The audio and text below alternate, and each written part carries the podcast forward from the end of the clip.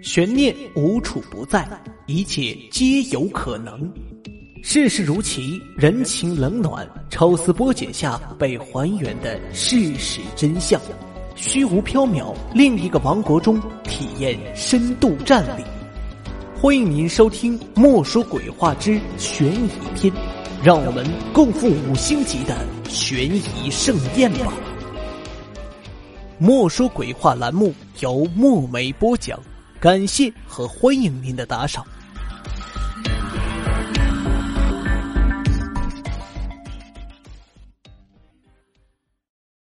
这个故事的名字叫《山中女妖》。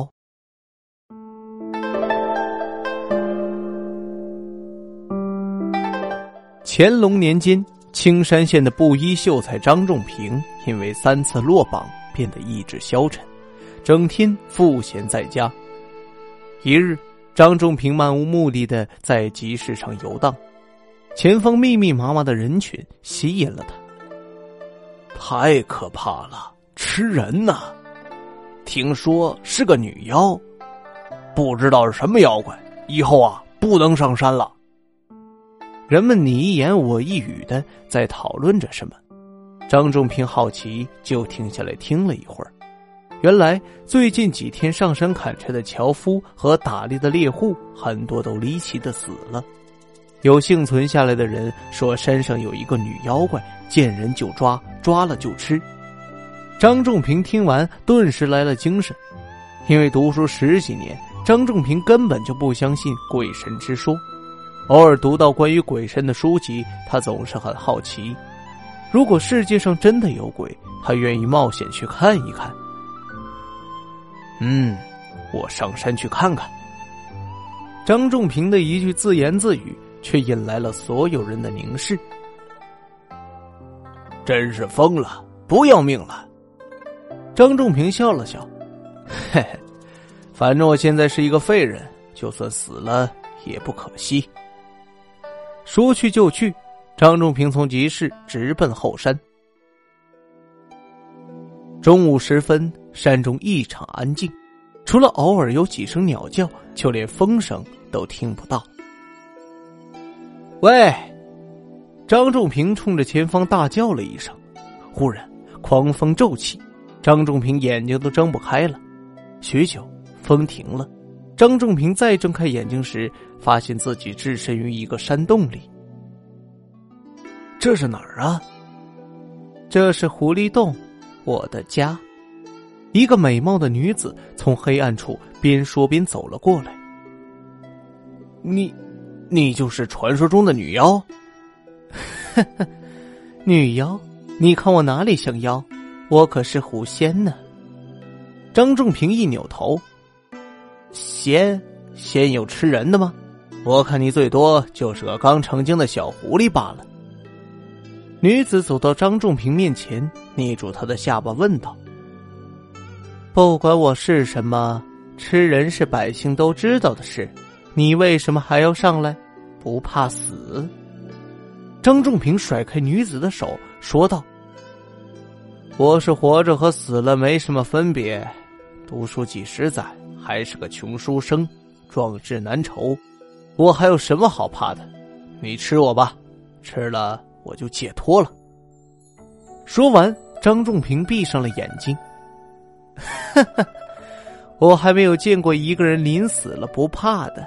就冲你的胆量，今天我不吃你，还可以满足你一个愿望。你说吧，你想要什么？做官还是要用不尽的金银？张仲平立刻睁开了眼睛。你，你说的是真的？女子点点头。那好，我要做官，只有金银，没有权利。还是被人欺负，做了官，自然就有了金银。女子不屑的笑了笑，好，成全你。一个月后，朝廷会再开恩科，到时候你只管去考，保你高中。张仲平感激的朝着女子做了个揖，他刚想说些什么，狂风再次吹来，等风停了，他睁开眼一看，自己又回到了山林，原来真的有妖。好在是个好妖，我这回要翻身了。张仲平一路笑呵呵的下了山。三日后，县衙前果然贴出了告示，内容是因为皇帝寿辰将至，下月初一加开恩科。张仲平看到这个告示后，欣喜若狂。女妖果然没有骗人。一个月后，张仲平的名字果然出现在高中人员的名单里，最后还顺利当上了新的青山县令。做官后的张仲平很快就暴露了本性：贪财、迷恋女色、喜欢阿谀奉承。但是，这样毫无政绩的他，还是想往上爬，当更大的官。张仲平觉得自己的能力可以做更大的官，只做一个小小的地方县令，实在是委屈。俗话说：“日有所思，夜有所梦。”张仲平天天想着升官，终于有一天晚上。做梦梦到愿望实现了，而帮他实现梦想的还是那个山中的女妖。从梦中醒来后，张仲平狠狠的拍了一下自己的脑袋。哎呀，我怎么这么笨呢？忘了那女狐狸精了，我再去求她帮我升官不就行了吗？天刚亮，张仲平就带着几只活鸡上了山，来到当初突然起风的地方，大喊一声。狐仙，狐仙，我有事求你，快出来！喊声刚停，张仲平就被不知何处来的黑风卷走了。这次依然是来到了山洞。你竟然自己回来了，真不怕我吃了你？张仲平再见到女妖，更是没有一点害怕。嘿嘿，怎么会呢？你这么帮我，肯定不是想吃了我。说着，张仲平把手里抓的几只活鸡放在了地上。狐仙，你还是吃这个吧，狐狸都喜欢吃鸡，我特意给你带的。女子看了看地上的鸡，然后又看了看张仲平，问道：“说吧，这次你想要什么？”张仲平哈着腰，笑嘻嘻的说：“狐仙，我想升官，我不想当个芝麻县令了。”你让我当个大官吧，我想做个每天能上朝堂、每天能见到皇上的那种大官，最好是一人之下、万人之上的那种。求求你，帮帮我。女子轻蔑的看了张仲平一眼，说道：“就凭你，你做不了那么大的官我让你做个巡抚吧，巡抚是一个地方最大的官，比在皇上面前当官快活多了。”张仲平听后，心里乐开了花，一个劲儿的点头。回到县衙后的第三天，张仲平就接到了升迁通知，自己果然被封为山东巡抚。做了巡抚后，张仲平更加肆无忌惮，他巧立名目，增加赋税，收来的钱全都进了自己的腰包，每天醉生梦死，只知道享受。半年后的一天夜里，张仲平又做了个梦，梦中的女狐狸精来到了府衙，她说要收回给张仲平的一切：巡抚的头衔、家中的财宝、地方的权利。张仲平被吓醒了，浑身不停的冒汗。唉，半年了，我是不是该去山洞里看望一下那个女狐狸精啊？不然，他可能真的会把我的一切都收回去。一大早，张仲平亲自去集市买了三只活鸡，然后骑着快马上了山。这次来到狐狸洞中，张仲平不再像以前那样淡定，因为他怕梦境成真，狐狸精真的会把他的一切收回去。你怎么又回来了，狐仙呐？求求你，千万别把我的一切收回去！我真不想再回到以前穷困潦倒的日子了。我也不要升官了，就现在这样挺好的，我很满足。张仲平说着，跪在那女子面前。女子突然笑了：“哈哈，你说什么？你是怕我收回给你的一切？”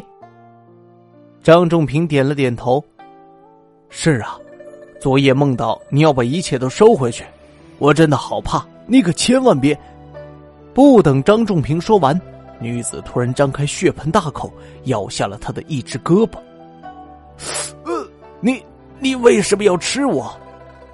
女子一边吃一边说道：“前几次不吃你，是因为你没有害怕的东西。我的法术需要持有恐惧感的人才能有所注意。现在你既然有了害怕的东西，我当然要吃了你，增加法力。”说完。女子又伸着双手，把张仲平的另外一只胳膊咬了下来。断气的一刻，张仲平好后悔，以前天不怕地不怕的自己，竟然被权力和金钱害死了。如果当初做个好官，不贪不享受，也许还能多活几年吧。